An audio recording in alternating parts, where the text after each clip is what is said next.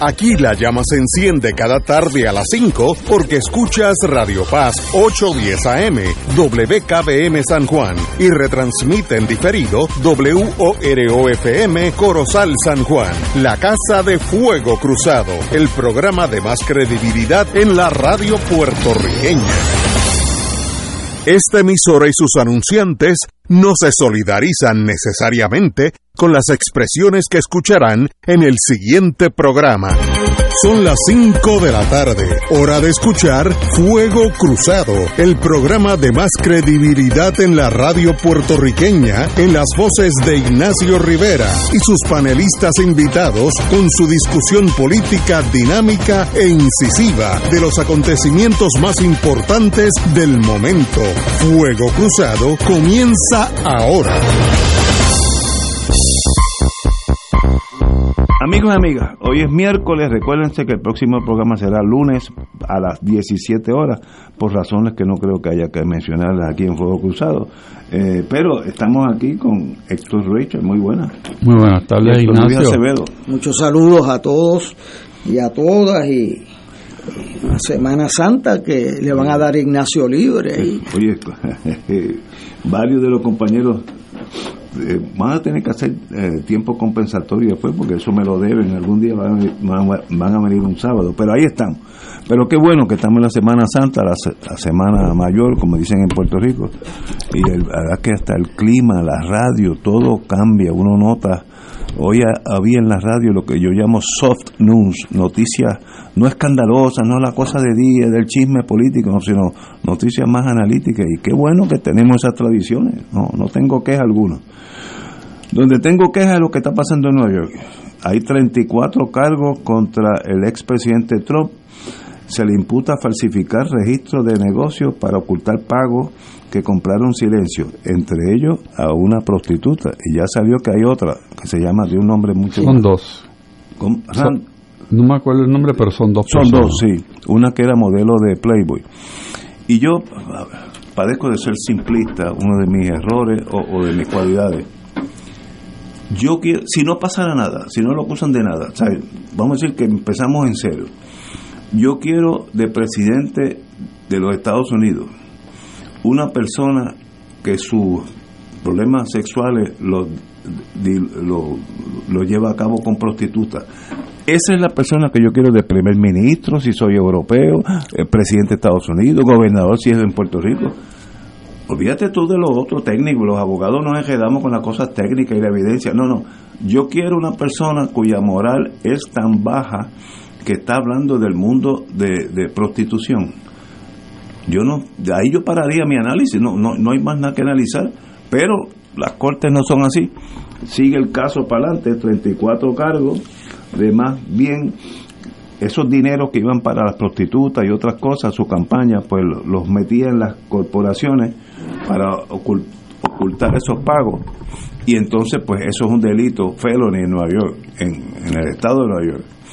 Otra cosa que hay que aclarar, que como mencionan gran jurado, los puertorriqueños creemos que es un caso federal. No, hay gran jurado en muchos estados. Y este es un caso estatal, como si estuviera aquí en, la, en, el, ce- en el centro de, judicial de San Juan. Es exactamente lo mismo. Y el juez, yo lo estuve viendo ayer, se portó muy bien, una persona mucho dominio de su corte, muy fino, todo pasó bien, la cara de Trump era de pocos amigos, luego cuando llegó a su casa en Florida, dio un discurso para mí casi incomprensible, pero en eso estamos. Yo creo que es el primero de uno de los pequeños encontronazos que ha tenido este señor, que ha tenido una vida de privilegios toda su vida, privilegios de verdad, toda su vida. Tiene un ego que no puede con él, el, el avión de él, que es un 757, que si usted va aquí con American a Nueva York, va en ese mismo avión, 757, un avión grandísimo, y tiene el nombre de él. Eh, su edificio dice Trump Towers y cuando uno entra a Trump Towers hay un retrato de él como de 10 pies por 10 pies de él. Un ego, Rockefeller tenía hasta más dinero, yo nunca vi fotos de Rockefeller en las calles. Es, es algo que no está bien, pero tal vez sean mis prejuicios. Pero ¿cómo tú ves el caso, ya que tenemos aquí un secretario de justicia? ¿Cómo, cómo van las cosas para Trump y para, para la justicia?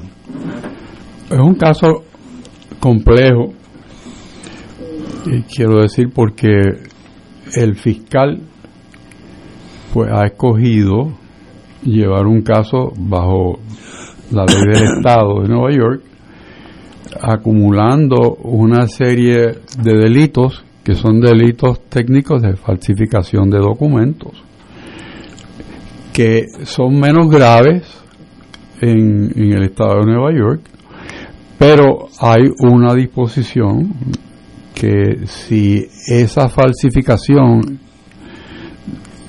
se hace para la comisión de otro delito, entonces esos cargos se convierten en delitos graves. Me parece a mí que el fiscal sabe que Trump ha de obtener los servicios de unos buenos abogados criminalistas. De los mejores. Y de hecho lo tienen. Estos abogados tienen que haber estudiado ya eso hace tiempo porque el, el conocimiento del tipo de delito que se iba a radicar, aunque el pliego acusatorio no se develó hasta ayer. Pero en varios medios noticiosos se sabía que estaban trabajando con papeles. Se dice que este es un caso flojo. Lo dicen muchos comentaristas en Estados Unidos. Lo dicen las personas más allegadas a Trump. E incluso algunos eh, comentaristas que normalmente son anti-Trump, por decirle, que son demócratas y piensan que Trump pues no, no merece ningún tipo de, de ayuda ni, ni pena. El fiscal me parece a mí que está jugando unas cartas muy pegadas al pecho. Y me explico. El fiscal no ha dicho qué delito o delitos son los que esta serie de documentos falsificados apoyan para su radicación eventualmente. Y en el análisis que se hace muy superficialmente, a mi ver, se dice, bueno, pues no pueden ser delitos federales, porque aquí es ley estatal, eh, no pueden ser delitos electorales, porque la candidatura es federal. Eh, y va a ir como que se van eliminando. Pero si uno piensa que este fiscal, que no es ningún tonto, llegó allí por mérito, ha tenido el valor de enfrentar a lo que casi todo el mundo pensaba que era imposible, a un pasado presidente, en segundo lugar a un pasado presidente que es Donald Trump, que tiene unos seguidores que en un momento dado desafiaron la constitución de los Estados Unidos y trataron de formalizar un golpe de Estado con un grito de guerra que era que había que colgar a Mike Pence. Mike Pence, o sea, ahorcarlo. ¿Ya lo que es eso? A Mike Pence, pues cualquiera dice, bueno, antes de meterme ahí yo tengo que buscar algo con que protegerme. Yo creo que este fiscal no es tonto y debe tener bastante claro, pero pegado al pecho, cuál es el delito que él entiende que estos 34 delitos de falsificación, al unirse a este otro delito, se convierten en delitos graves. Hay también, menciona que al fiscal se le fue una que es básica, que es que los delitos que él está procesando son menos graves hasta que no sean graves. Y por lo tanto están prescritos porque prescriben a los cinco años. Y la, la excepción típica es que prescriben salvo que el acusado eh, esté fuera de la, de la jurisdicción y entonces se, se prorroga ese término. Pero también se dice que el hecho de que Trump no haya residido en New York es porque era presidente y él no dejó de tener su domicilio en Nueva York porque es en Trump Tower. O sea que hay unos, unos señalamientos de, pienso yo, abogados comentaristas que tienden a escoger o el caso es flojo o el caso está herido de muerte, el fiscal es muy político, está siguiendo directrices políticas, pero yo creo que hay que darle un poco de tiempo, porque lo interesante del juego de ajedrez que se plasma en el tipo de erradicación que hace el fiscal. Y cuando se lee la narrativa, el que la lee leyéndola como ve un, un texto de periódico, pues piensa que pues ahí no hay nada. Pero si la lees pensando que cada palabra está puesta con un propósito, se va atisbando que esto va mucho más allá que, que, las 44 falsificaciones de documentos. Otros dirían, bueno, el problema es que Nueva York no va a encontrar un jurado que lo, que lo encuentre culpable. Pues yo tengo mis dudas que ese sea el criterio. Porque los jurados, puede que alguno sea totalmente convencido de que Trump no puede de ninguna manera violar la ley y que se la viola, pues allá él no, no, no tiene consecuencias. Poquito lo que piensa mucha gente en Puerto Rico y por eso hay tantos delitos, que no hay consecuencias. Pero no necesariamente ese es el caso. Y la cara de Donald Trump es el mejor ejemplo de que el caso no es una bobería. No tenía un rostro ni alegre ni confiado. Estaba muy, pero que muy asustado. Eh. Y en segundo lugar, la arenga que montó como discurso ayer, que yo me la sufrí. En Florida ya. En Florida, que yo diría que tuvo por lo menos siete minutos de mentiras consecutivas. en vez de atacar el caso, si es cierto que es una porquería o, flojo, con las expresiones que se estaban dando desde, desde el comienzo de que se empieza a tramitar el caso, utilizó argumentos de que el, juez está parcializado, que la familia del juez es tal cosa, que todo el mundo está en contra de él, pero que esto, él no es el acusado, es la nación americana que está acusada por política, porque Biden y Hunter Biden y toda la familia Biden tiene una persecución con él y Hillary Clinton. O sea, si él estuviera seguro y tranquilo, solamente tendría que preguntarle a su abogado competente al fin, dime cuál es la muerte a yugular de este caso. Y decirle, mire señores, esto es tan y tan flow que mire, este es el principio legal por el cual este caso se cae. Y por eso yo estoy aquí con ustedes demostrando que esto es una cacería de brujas en contra de Donald Trump. ¿Por qué? Porque el presidente Biden que quiere correr le tiene miedo a Trump. Algo de esa naturaleza hubiese sido lo que ese discurso pudo haber sido y no fue. Y la cara de Trump en el discurso tampoco era muy halagüeña, no estaba tranquilo.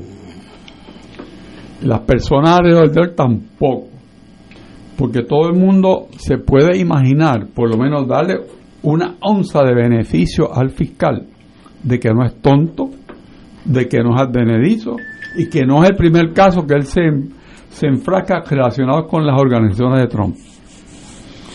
O sea que el fiscal tiene muchas cosas que le puede dar al fiscal una oportunidad mayor de la que normalmente se le ofrece de que el caso prospere.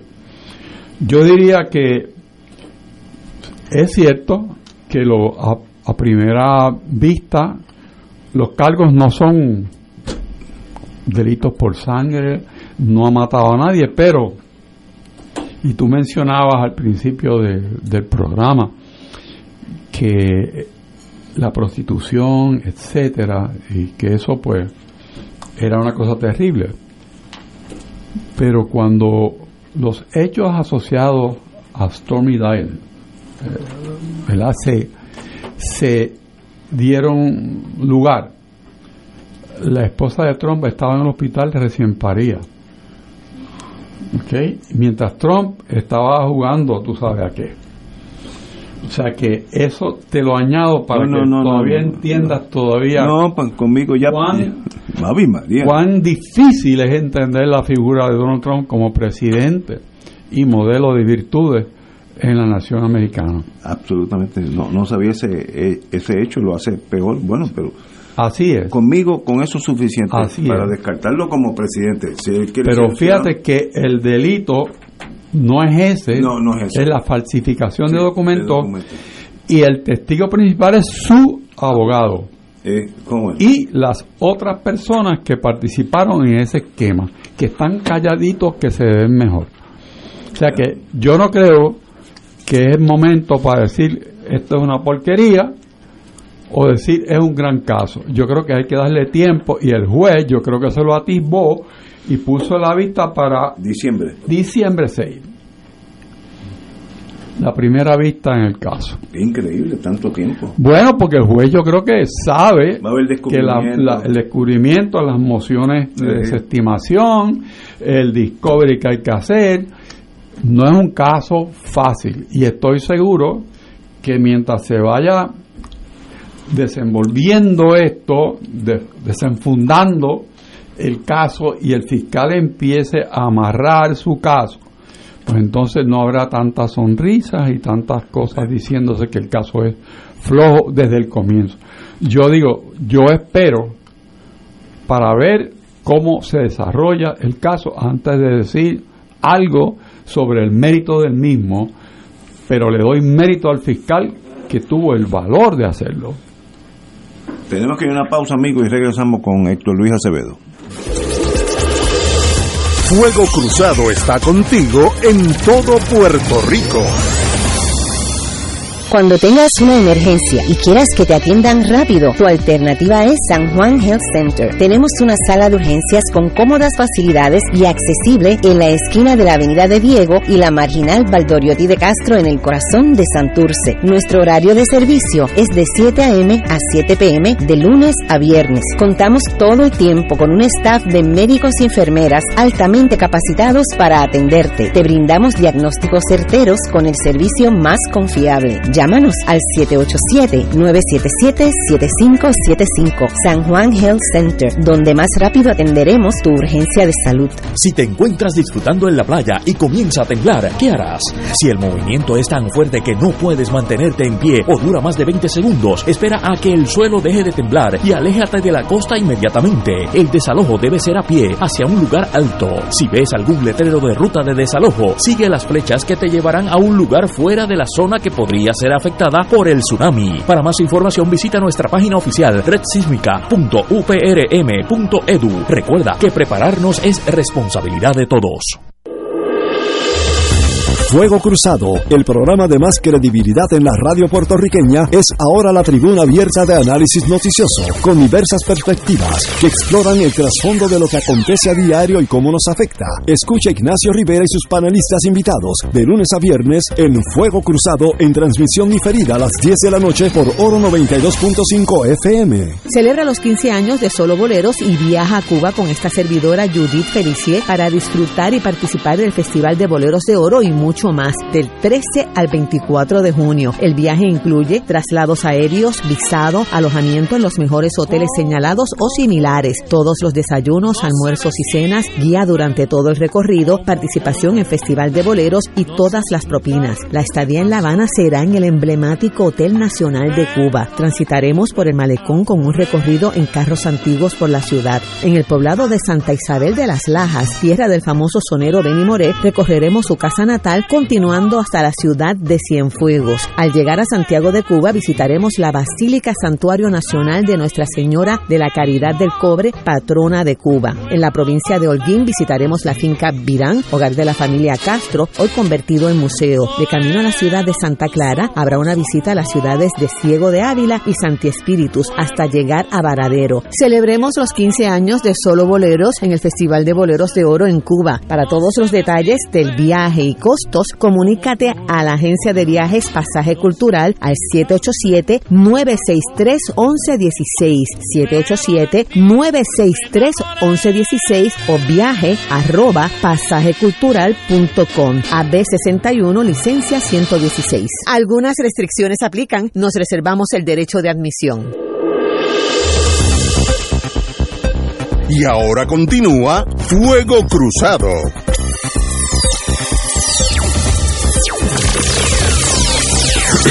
Regresamos al caso de Trump. Estamos empezando el análisis, tenemos que hablar de las ramificaciones políticas y algunas, etcétera, pero ahora estamos en el caso criminal en New York City, en Manhattan, para ser más exacto. Así que, ¿cómo tú lo ves, compañero? Bueno, yo eh, primero cojo el consejo del abogado de Aguadilla de que es muy temprano para uno eh, decir va a salirle esto, va a salir lo otro. Ahora, yo vi una columna de quizás el comentarista político que yo más respeto, que se llama Fared Zakaria, donde decía, a Trump ha violado cuanta ley hay, es un bandido y qué sé yo. El problema es, dice a él, que es la persona correcta para acusar, pero el delito incorrecto porque embrega con algo que no estaba en el uso del presidente de Estados Unidos, no es un acto de traición, no es un acto, ese es el de Georgia, es el que viene eh, cantando el Star Spangled Banner de America the Beautiful. Pero este dice él que es un delito de asuntos personales, etcétera. Bueno, yo eh, no comparo ni, a la mitad de Fared Zakaria, pero yo difiero de él. Y yo, bajo esa teoría de Fared Zakaria, Al Capón estaría libre, porque Al Capón lo cogieron por un delito de contribuciones. ¿Por qué? Porque lo que hay hoy en el New York Times es que esto es un patrón, le están probando a Trump como si le prueban esos delitos menores, de que falsificó todo esto para radicar en eh, un tax, eh, eh, ¿cómo se llama? Un tax fraudulento. Eh, eso es lo que demuestra un, esa es la carta que tiene el fiscal. Mire, todo esto tiene solamente sentido porque iba porque radicaba planillas fraudulentas al gobierno estatal. Y que las radicó. Y que las radicó. O sea, por ahí es que viene. ¿Por qué le radican esto? Pues yo entiendo eh, que porque son delitos objetivos. ¿Por qué cogieron a Al Capón? por lo mismo que cogieron un líder laboral en Puerto Rico que fue a enmendar eh, eh, su planilla de que había recibido dos millones de dólares que le había tumbado a su propia unión, que por cierto fue reelecto después de eso. Este, eh, eso se le debe uno al gobierno federal, porque aquí el gobierno estatal no hizo nada eh, para meterlo preso. Había sido candidato a senador de un partido político que se pasa dando lecciones de moral por ahí. Y ¿qué pasa? Que los delitos contributivos son antipáticos al debate público, a, los programas de radio, etcétera, pero son objetivos. ¿Radicó la planilla? Sí. ¿Reportó ese ingreso? No. Eh, o sea, entonces el jurado está en una posición diferente a cuando tengo que evaluar la credibilidad de un testigo si usted estuvo allí, si lo vio. Ahí pues eh, los buenos abogados pues lo vimos en otros casos prominentes, pero cuando es objetivo, o sea, ¿Ese era el ingreso que usted tuvo? No. ¿Y cómo lo ocultó en el, lo que le pagó esta muchacha? Pues entonces lo ocultó metiéndolo en otra partida que no se viera. Ajá, pues entonces eso es objetivo. Eso no es que si no lo ocultó, lo ocultó, que este es el dato. Y entonces a este tipo de persona que tiene entre el jurado sus seguidores, va a tener, pero ellos pagan planilla, es un, un delito objetivo. O sea, radicó con esa cantidad o no la radicó. Pues entonces él buscará la explicación de persecuciones, todo el, el, discurso ese, pero al fin del día, ¿está el documento o no está el documento? ¿Quién le dio el dinero? Bueno, el que le dio el dinero está aquí diciendo que él se lo dio y que lo sacó de tal cuenta. Y eso eh, envuelve, Es más fácil de es más fácil probarlo en corte, para que entiendan por qué les radica. Segundo, es importante saber que este fiscal es un puesto electo. En Puerto Rico, en Puerto Rico lo- a nadie se le ocurre que un fiscal sea electo, o sea, haga campaña. Cuando él llegó a la Fiscalía de Nueva York, que es el primer afroamericano que llega a esa Fiscalía de Manhattan, eh, él desestimó o no le dio, no procedió con la acusación que estaba trabajando Cyrus Vance Jr., que era el anterior. Y eso pues le gastó unas enemistades, pero entonces ganó el caso contra la organización Trump. Aparecieron nuevos testigos. Entonces pues él, él cogió y siguió la investigación. O sea que el que radica este caso no es uno que estaba eh, clarito en que lo quería hacer, es que la evidencia lo llevó allí. Eh, y entonces eh, la gente así de grande muchas veces caen por los delitos más pequeños. Eh, no crean que va a aparecer allí las barbaridades que hizo Trump políticamente, etcétera. Eh, eh, yo creo que lo cogieron, van por los impuestos. Para mí el caso más importante, sin duda alguna, es el de Georgia. ¿Por qué?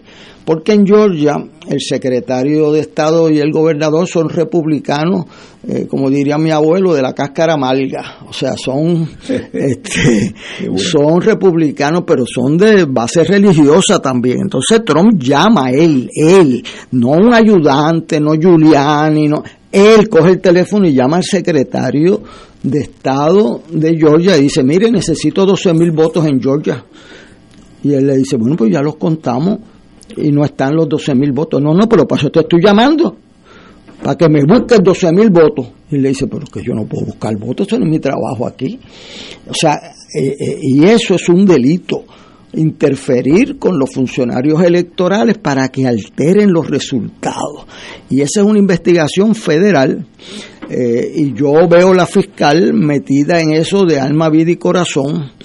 Y, ¿qué pasa? Si Estados Unidos no procesa exitosamente eso, le están dando mano libre a cuanto gobernador, senador para interferir con el proceso electoral y tratar de buscar los 12 mil. Oye, y si el secretario de Estado hubiese sido otra persona, le vuelan los 12 mil votos y se roban las elecciones descaradamente.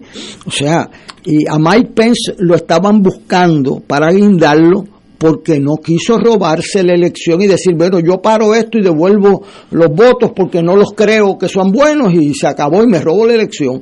Y Mike Pence dijo, mire, yo no puedo hacer eso. Aquí los datos se recibieron y no hay ninguna credibilidad en su impugnación y por eso andaban Hike, o sea, Han Mike Pence, eh, que era el vicepresidente de los Estados Unidos y que hizo todo lo que estuvo a su alcance para sacar a este bandido presidente de nuevo y después lo mandó a guindar, o sea, este, eso es lo que está pendiente. Así que yo veo, primero, que aquí no hay espacio para los ingenuos, y segundo, que uno tiene que educarse un poco de que estos tipos de... ¿Por qué le radican esto? Porque es más fácil que probar ante un jurado un hecho objetivo que un hecho no objetivo que envuelve la credibilidad de los testigos, etcétera. Aquí hay papeles para todo eso y yo veo que eso tiene posibilidades. Me interesa muchísimo los otros dos casos que andan pendientes.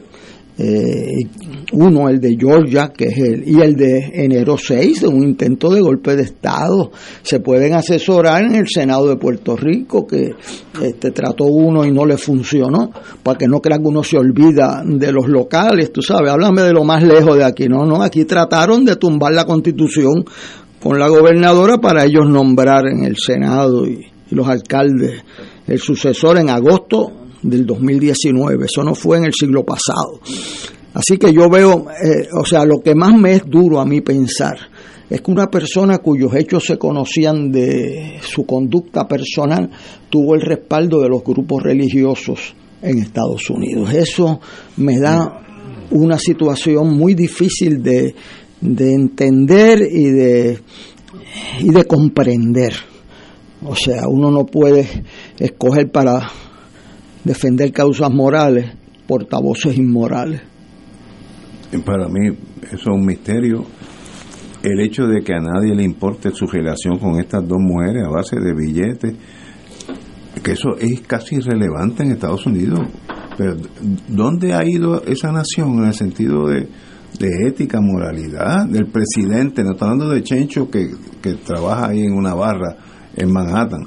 El presidente de Estados Unidos que debe ser el, ejemplo. Pero, como dice Rachel, hay que esperar un poquito a ver hacia dónde va eso. Veamos qué ramificaciones políticas tiene todo esto enjambre, esta ebullición. Y si ustedes no creen que en Estados Unidos esto tiene importancia, prendan el televisor a cualquier hora de las 24 horas del día y van a estar hablando de Trump.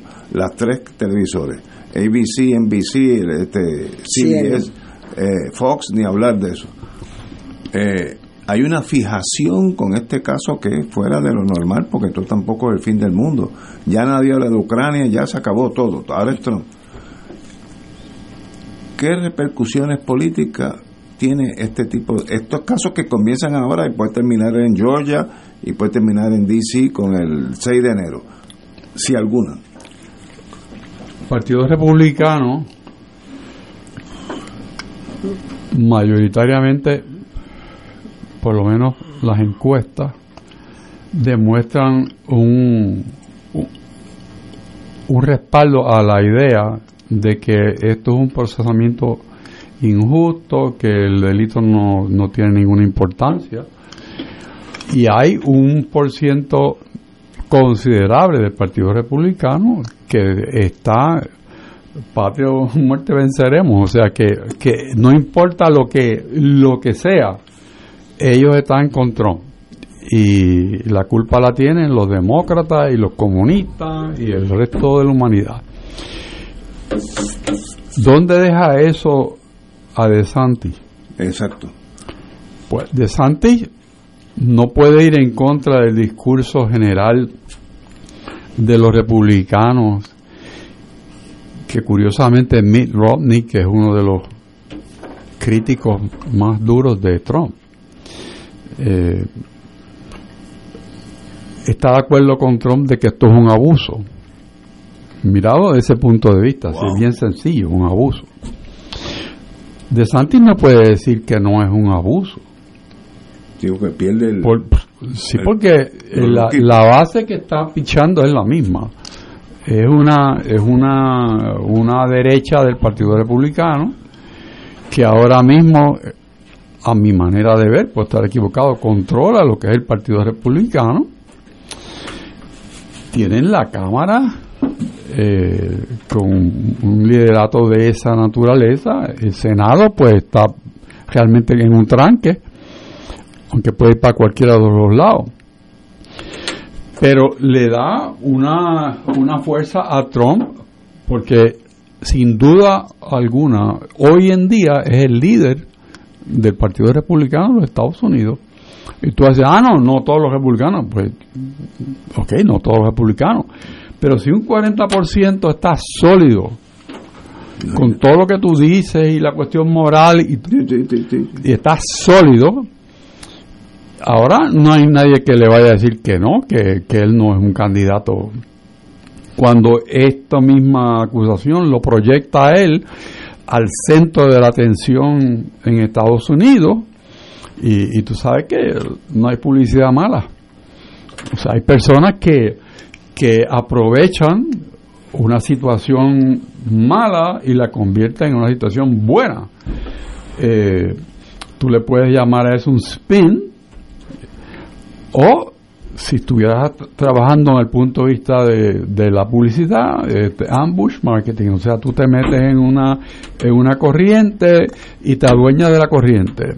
O sea, con una emboscada tú te quedaste con, con esa corriente de, de apoyo. Aunque tú realmente no seas presentable en sociedad, te montas en la corriente y lo eres. ¿Por qué? Porque issue es, es un abuso. O sea, y, van a machacar eso, que es un abuso. Porque los delitos no son tan buenos, porque no es porque mató a alguien, no es porque lo encontraron viendo, dándole la orden a los magas para que colgaran a Mike Pence. O sea, no, no hay ese tipo de, de delito envuelto, sino el delito que hemos conversado aquí en la primera parte del programa, que legalmente son delitos. En la proyección que hemos hablado, si se puede convertir en un delito estatal de Nueva York, de naturaleza de fraude contributivo, ya los 34 casos son delitos felony. O sea, que entonces sí que no se va a reír Trump si, si el fiscal llega a ese punto, que sobreviva ese punto de una, moción dispositiva. Pero el tiempo va a correr. Ya cuando venga el, el caso de Georgia, ya probablemente sean las primarias. Y cuando venga el caso de Washington, D.C., pues están casi las elecciones. Y la, y la va a decir Trump, bueno, yo no estoy yo no estoy convicto, yo soy un candidato idóneo. Y entonces si sale electo y convicto, o sea, porque es una, si, como sigue corriendo esto, eso es una posibilidad. Yo no digo que es la probabilidad más alta, pero es la posibilidad. Y entonces, ¿dónde quedaría el Partido Republicano? Lo tienen que estar pensando ya cuando le pasó la euforia de ayer. Y eleccionariamente, ¿cómo se afecta el partido hacia las elecciones en 18 meses? Bueno, vis en, este momento yo entiendo que el partido hace, como dicen un rally alrededor de, Trump y la injusticia y lo que está pasando en números hoy día importantes. No sé de aquí a dos meses si esos números se mantienen. En la medida en que el caso siga vivo, el entusiasmo va a bajar, puede estar seguro. ¿Y, el Partido Demócrata le conviene todo este show, este espectáculo? Bueno, como contrincante Trump. bueno, el problema es que ¿dónde está el contrincante? ¿Quién es el contrincante? Ah, bueno, el de demócrata, ahí hay otro problema.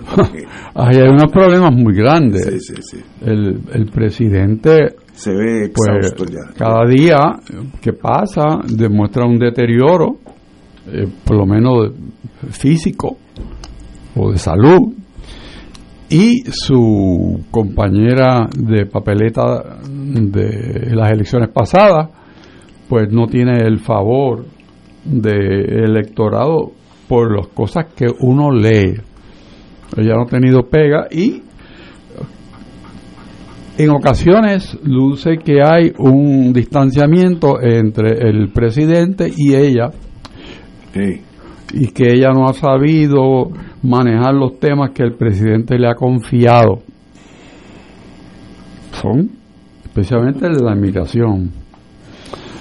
O sea que eh, tenemos ahí un problema. O sea, no es que hay fiesta en Estados Unidos, en los dos partidos. Es que tienen que reagruparse y pensar claramente a muy cerquitita de las elecciones. Sí, 18 meses eh, cómo van a manejar los temas políticos y públicos y de organización de esos partidos. Yo te diría que, que si Biden continúa eh, en, la, en el estado físico que se encuentra, continúa siendo el candidato, el Partido Republicano gana, sea con Trump o con DeSantis, el que sea, gana. Bueno. Eh, no, no, da una imagen de, de defeat, de, de, ya derrotado físicamente, no estoy hablando moralmente, ni, es que ya, ya tú le ves que no está ahí y es tiempo de, que haya alguien que, lo sustituya y tiene que haber en el Partido Republicano gobernadores, representantes. Demócrata, demócrata. Sí, eh, perdón, demócrata. Tiene que haberlo, hay que buscarlo y, y ya lo para adelante. Pero si él sigue por la cuestión de ego, yo quiero ser el, el, presidente nuevamente, le asegura la derrota del Partido Popular. vamos a una pausa, amigo, y continuamos con Héctor Luis Acevedo. Esto es Fuego Cruzado por Radio Paz 810 AM. Radio Paz 810 AM, en su misión evangelizadora, te invita al viaje Ruta Divina Misericordia, Santuarios Medjugorje y Padre Pío, del 1 al 18 de agosto del 2023. Visitaremos Polonia, Croacia, Italia, Austria, República Checa y Hungría. La ruta incluye entre las ciudades más importantes Varsovia, Cracovia, Guadovice, ciudad natal de San Juan Pablo II, Praga, Viena, Budapest, San Giovanni Rotondo y Roma, con visitas a catedrales, santuarios y museos. En Roma, visita los museos del Vaticano, Coliseo Romano, entre otros lugares importantes. El viaje incluye pasaje vía Iberia, hoteles cuatro estrellas, todos desayunos, algunos almuerzos y cenas, servicio privado de autobús, impuestos y cargos hoteleros. Viaje Radio Paz, Ruta Divina Misericordia, Santuarios Medjugorje y Padre Pío. Información Cultul Travel 787-569-2901 y 787-454-2025. Espacios limitados. Nos reservamos el derecho de admisión. Ciertas restricciones aplican. Culture Travel, licencia 152AV90. Primera reunión de orientación el sábado 22 de abril a las 11 de la mañana en el Salón Parroquial de la Iglesia Madre Cabrini, calle Encarnación, número 1564, Caparra Heights, San Juan, cerca de la Escuela Gabriela Mistral en la Avenida Central. Fuego Cruzado está contigo en todo Puerto Rico. Tómame, restaurame, haz de mí un hombre nuevo. Bautizado tiene una misión de vida y en este año misionero un grupo de laicos comprometidos con su deber cristiano se dan a la tarea de evangelizar a través de la oración y testimonio de vida. Todos los domingos de 7 de la noche a 8 y 30 de la noche en su programa Haz de mí un hombre nuevo por Radio Paz 810 AM, auspiciado por Productos Prico. Come saludable y rico con Prico. Igualas.com, servicios de contabilidad al alcance de su bolsillo.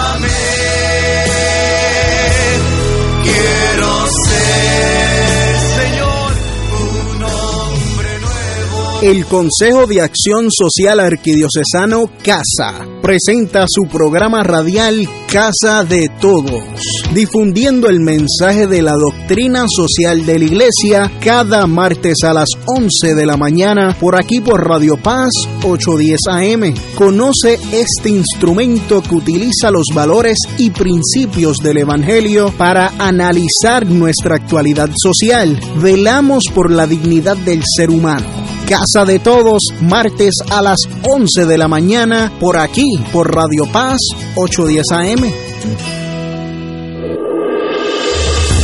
Fuego Cruzado, el programa de más credibilidad en la radio puertorriqueña, es ahora la tribuna abierta de análisis noticioso, con diversas perspectivas que exploran el trasfondo de lo que acontece a diario y cómo nos afecta. Escucha Ignacio Rivera y sus panelistas invitados de lunes a viernes en Fuego Cruzado en transmisión diferida a las 10 de la noche por Oro 92.5 FM. Y ahora continúa Fuego Cruzado.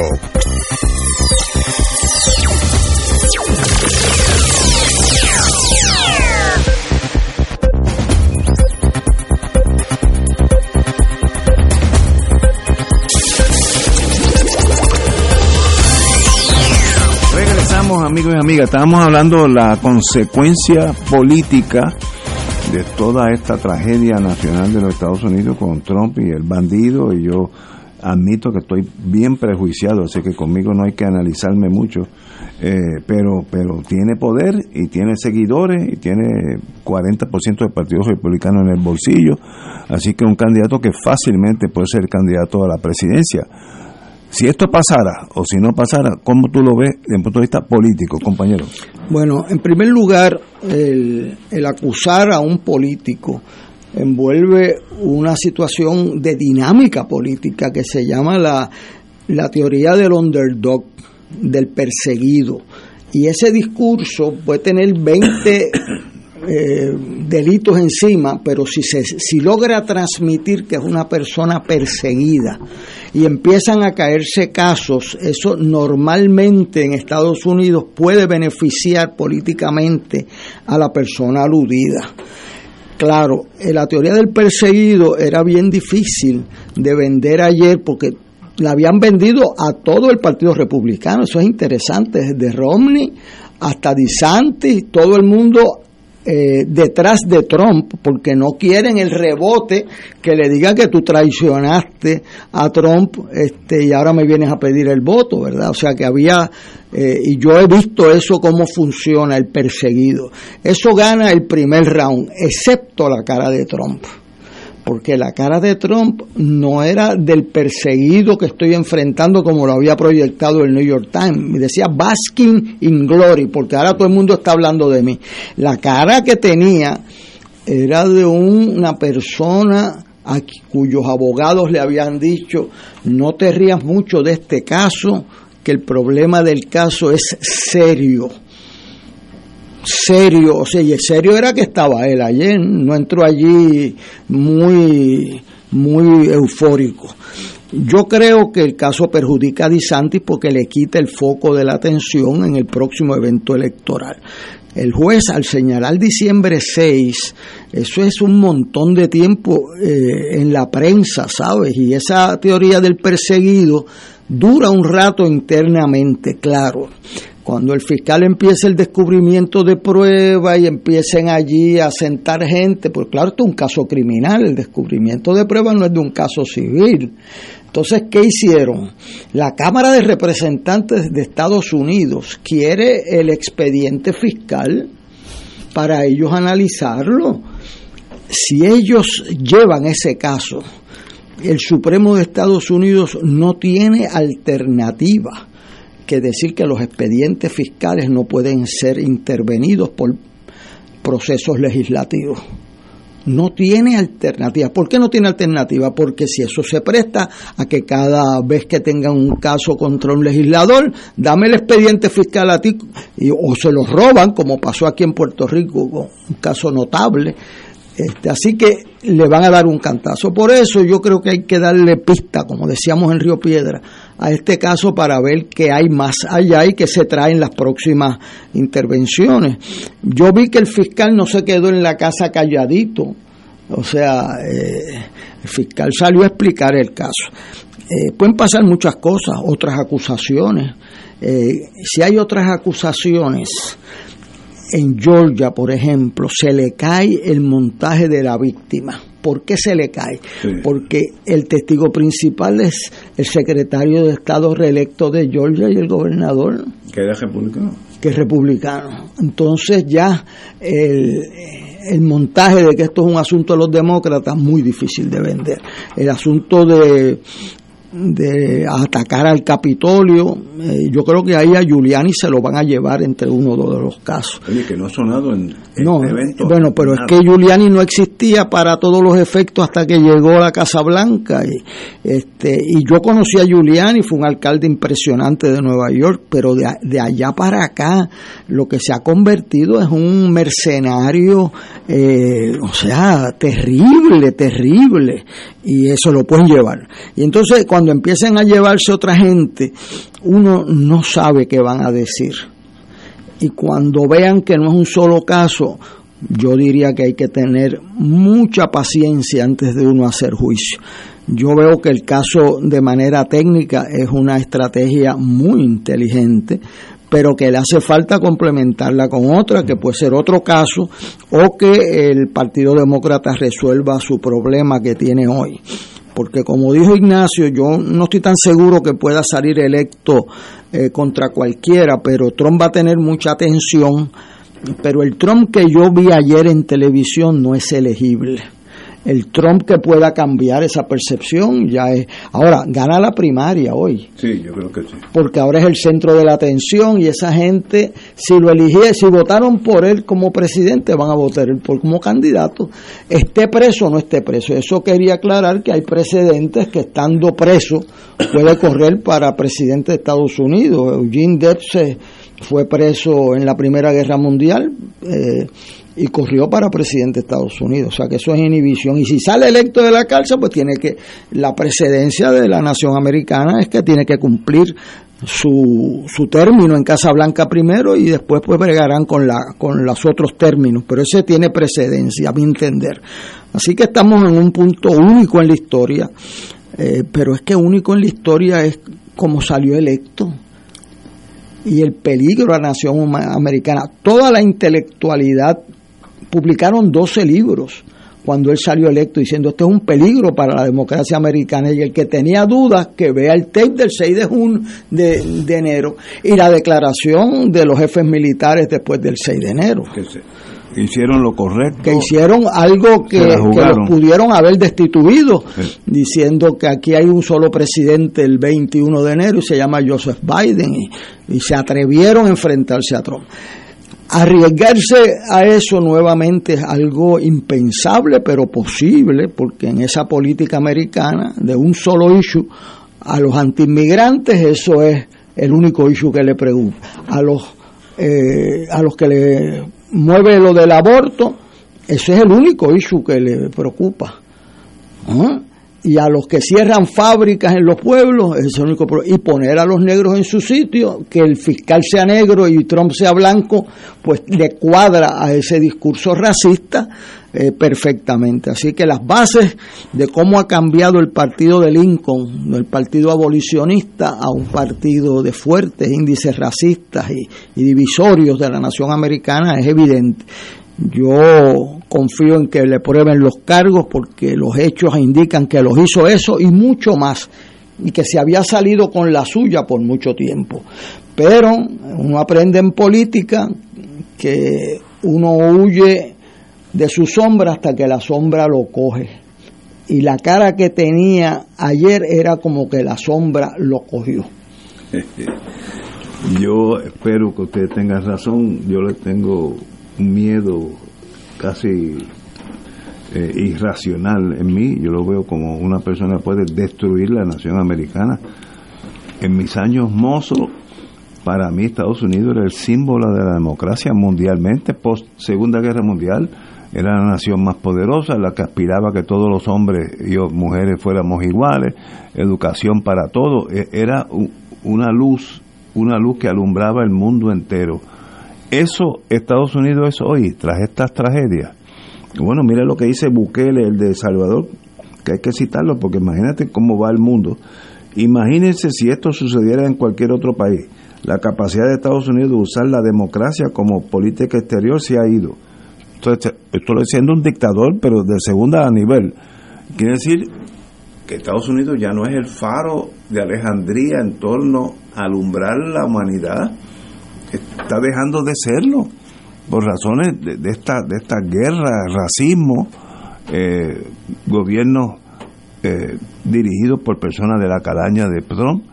¿Eso es lo que quiere ser Estados Unidos ante el mundo? Bueno, pues pagará su precio, dejará de ser lo que era y el mundo no cambia. Todos los, todos los días sale el, sol por el este. Eh, los países como el BRIC, etcétera, China, Rusia, empezarán a buscar alternativas. Europa, fuera del, del, ámbito de dirección espiritual y emocional de Estados Unidos, y buscarán otra solución. Lo que yo sí sé de la vida es que nada se queda quieto si Estados Unidos sucumbe por sí mismo, alguien va a llenar ese vacío. Ya mismo, eso no hay, no hay que esperar mucho.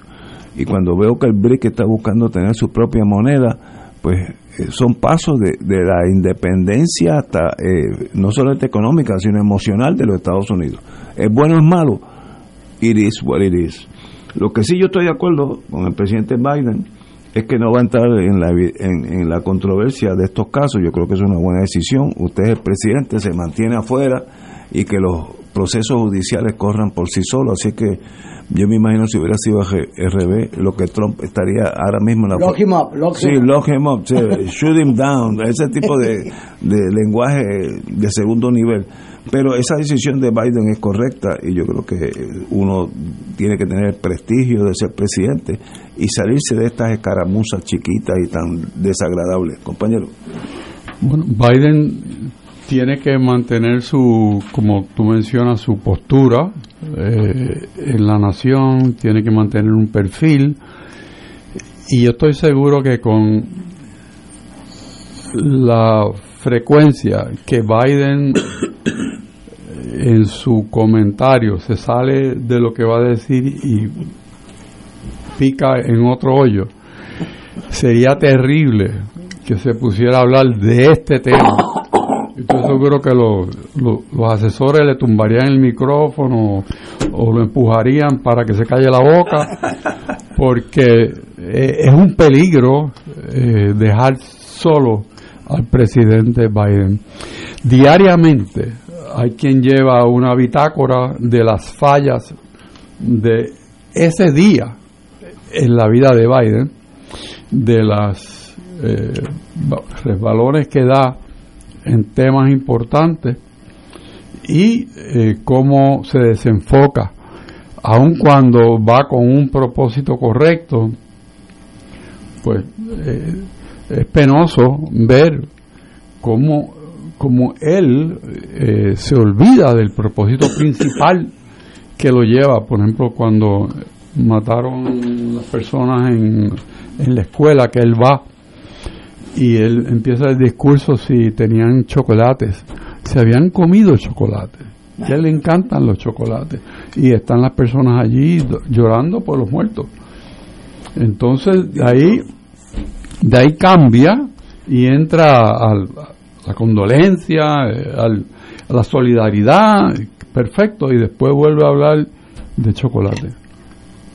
O sea, es eso Candidato es una cosa que, que Estados Unidos no puede darse ese lujo. Pero el problema que tenemos es que Estados Unidos y nosotros en Puerto Rico estamos divididos en tribus. Y cuando tú tienes esa división, pues el pensamiento se queda en casa. Y uno dice lo que no debe, pero piensa que lo está haciendo bien. Y y estas personas, vamos a decir, por ejemplo, los magas en Estados Unidos, pues no importa lo que pase, ellos van a estar con Trump. Y, van a estar en contra de la inmigración, y van a estar en contra del aborto, y van a estar en contra de... Y pues, pero no, no le pide que razone. Ah, con los con los, las armas. O sea, no, no, no puede razonar con ellos y del Partido Demócrata hay unos cuantos también.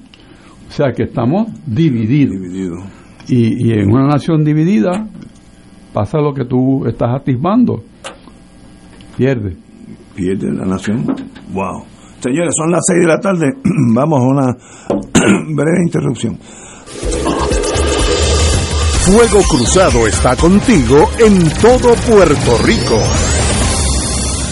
La Arquidiócesis de San Juan te invita a su viaje Santuarios Europeos y Schoenstatt del 23 de agosto al 9 de septiembre, visitando Alemania, Suiza, Mónaco, España, Francia y Portugal. Únete junto al Monseñor Francisco Medina a esta experiencia espiritual de cultura y devoción. El viaje incluye pasaje aéreo y de vuelta vía Iberia, traslados y guías a todas las actividades contempladas en el itinerario, servicio privado de autobús con aire acondicionado, todos los desayunos en hoteles, 15 cenas en los hoteles, todas las excursiones según itinerario, impuestos, gastos hoteleros y propinas. Llama ahora a Culture Travel al 787-454-2025 o 787-569-2901. No te pierdas este inolvidable viaje a los santuarios europeos y Schoenstatt del 23 de agosto al 9 de septiembre visitando Alemania, Suiza, Mónaco, España, Francia y Portugal. Llama ahora a Culture Travel al 787-454-2025 o 787-569-2901. Ciertas restricciones aplican. Nos reservamos el derecho de admisión. Culture Travel, licencia 152 a V90.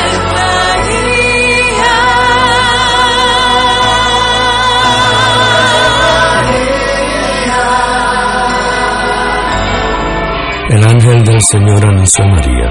Y ella concibió por obra del Espíritu Santo. Dios te salve María, llena eres de gracia, el Señor es contigo. Bendita tú eres entre todas las mujeres, y bendito es el fruto de tu vientre Jesús. Santa María, Madre de Dios, ruega por nosotros pecadores, ahora y en la hora de nuestra muerte. Amén. He aquí la esclava del Señor. Hágase en mí según tu palabra. Dios te salve María, llena eres de gracia, el Señor es contigo.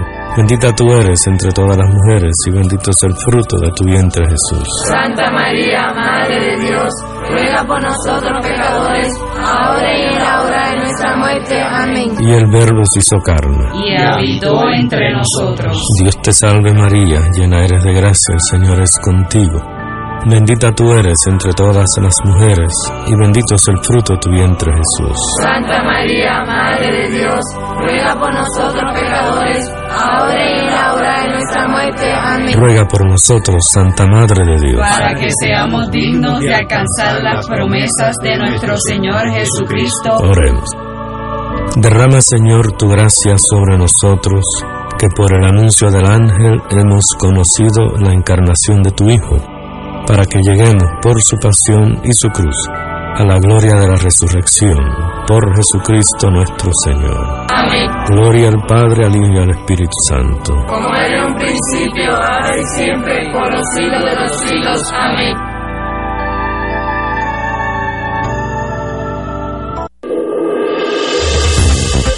Aquí la llama se enciende cada tarde a las 5 porque escuchas Radio Paz 810 AM, WKBM San Juan y retransmite en diferido WOROFM Corozal San Juan, la Casa de Fuego Cruzado, el programa de más credibilidad en la radio puertorriqueña.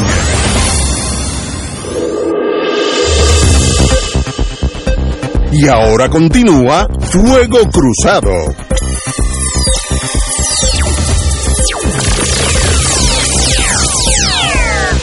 Vamos a hablar de Finlandia. eh, en el- la televisión europea, pues ha habido un gran acontecimiento y es que Finlandia se une a la OTAN, eh, el país número 31 que se une a la Organización de Tratado de Atlántico Norte, que es un grupo de defensa mutua entre los países europeos, mayormente dirigido a detener el, oso eh, brown, brown bear soviético y ahora ruso lo importante de, de, de este desenvolvimiento eh, es que Finlandia tiene una frontera de 1.300 millas con Rusia, con Rusia. 830. 830, bueno, muy bien, ah, esta vez está hablando kilómetros, este, eh, posiblemente. Eh, eso es un montón, una pesadilla para Rusia en el sentido defensivo, si por ahí pueden entrar tropas alemanas, españolas, italianas, eh, Inglaterra, Estados Unidos, etcétera, etcétera, por esas 800 y pico de, millas. Es una frontera bien grande, bien larga, eh, de, de difícil acceso, que eso uno dice que es malo, no, no, es bueno porque le- el- la defensa se hace a- aún más difícil, porque el que va a atacar sabe por dónde va a atacar, el que está en la defensa no sabe por dónde van a atacar. Así que ha cambiado un poco el establishment, el, juego de poderes en la OTAN. Yo estoy seguro que Estados Unidos ha estado 100% empujando esa candidatura, estoy seguro, porque le lo mejor que le pasa a Estados Unidos en Europa desde la Segunda Guerra es que, Finlandia con esa frontera con Rusia, y ya han tenido guerra, los finlandeses y los, rusos tuvieron en la Segunda Guerra Mundial de- en diferentes eh, lugares de la trinchera, y, los finlandeses pelearon muy bien de paso. Así que es un evento importante. Aquí, nuestro, en nuestro Macondo, eso ni se toca. Y en Estados Unidos, con lo de Trump, tampoco se toca. Pero un evento que, si uno pone, uno pone la televisión europea, están tocando de las ramificaciones y la importancia de ese desarrollo. Compañero. Bueno, en este momento yo creo que adquiere una importancia que podemos subrayar, porque Ucrania está ahí y el apetito de Putin, eh, por lo menos según él dice, fue motivado por el hecho de que, de que Ucrania quería entrar en, un- en la OTAN.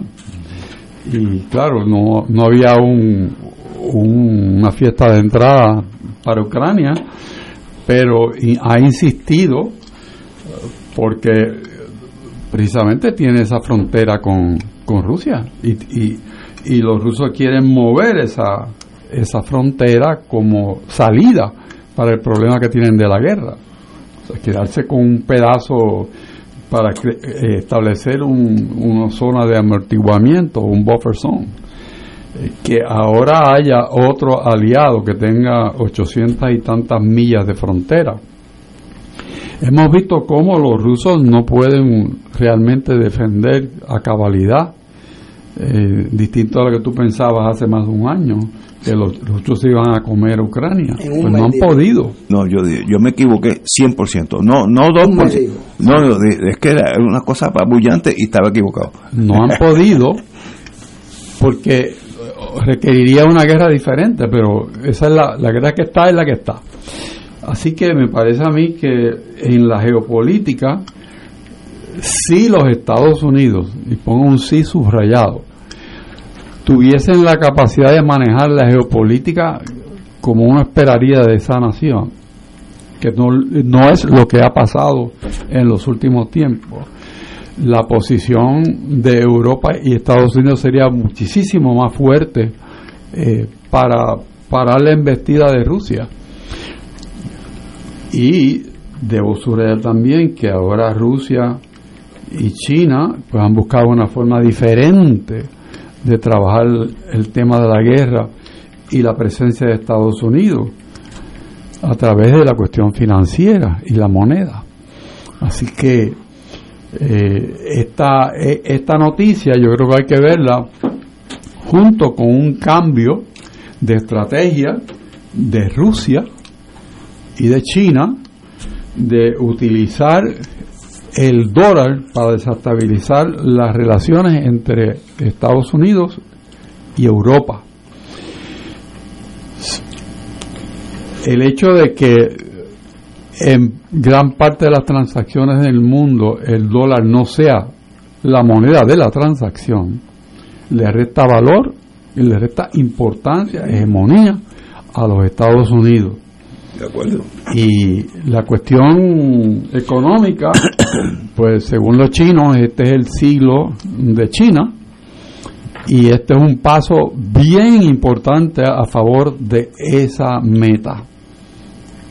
Tú podías tener un programa solamente para discutir esto, porque me parece a mí que, que no se le ha hecho caso a la noticia de despedida entre Putin y, y el y el jefe de los chinos, sí.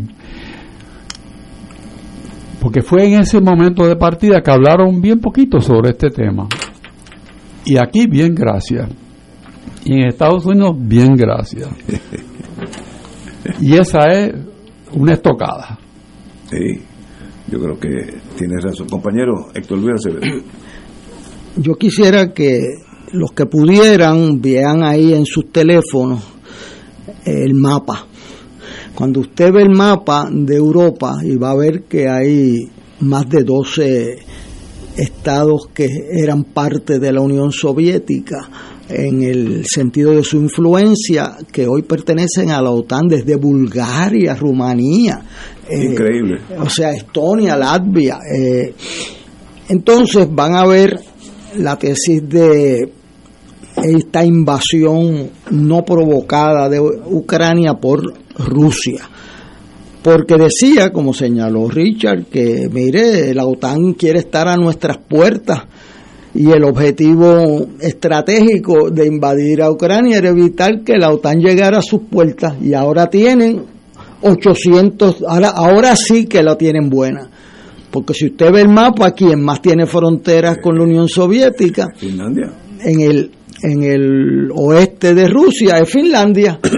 Y que anoche yo leí que tenían un sistema militar de pocos soldados activos y una gran reserva que llega a un millón de soldados.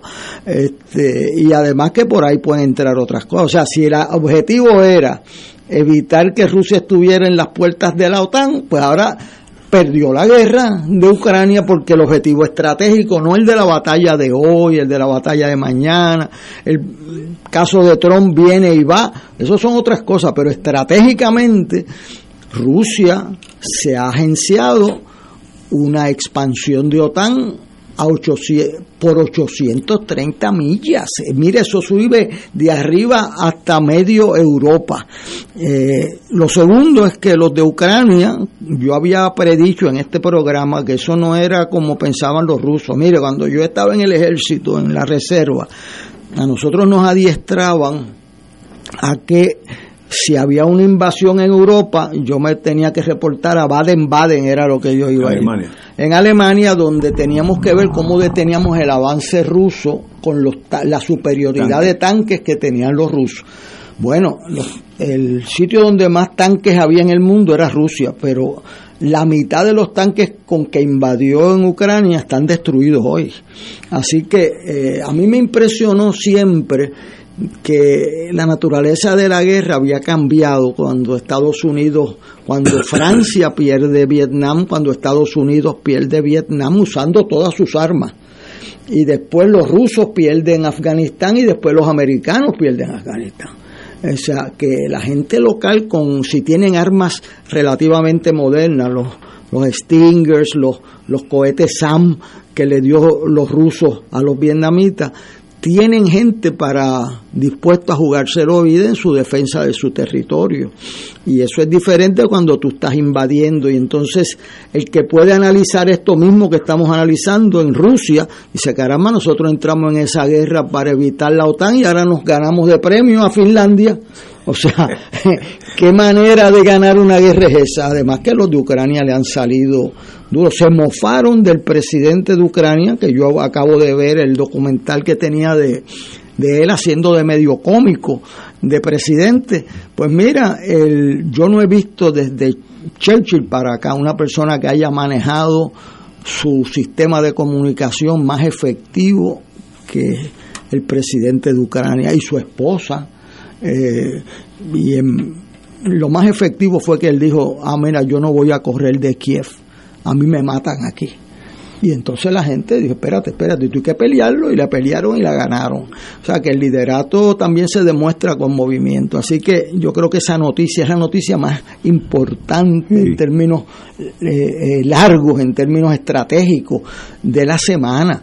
O sea, el acceso y que los turcos finalmente permitieran ese voto es, y los húngaros es un avance brutal para las fuerzas de Occidente y para Europa y la y la presidenta de Europa póngale un póngale una banderita esa señora va a ser líder por mucho tiempo. Entonces la italiana que todo el mundo creía que se iba a ir con Putin dijo no no esto ahora yo no soy un cargabate de Berlusconi. No no no no yo no le voy a cargar el bulto. Yo cargo mi propio bulto.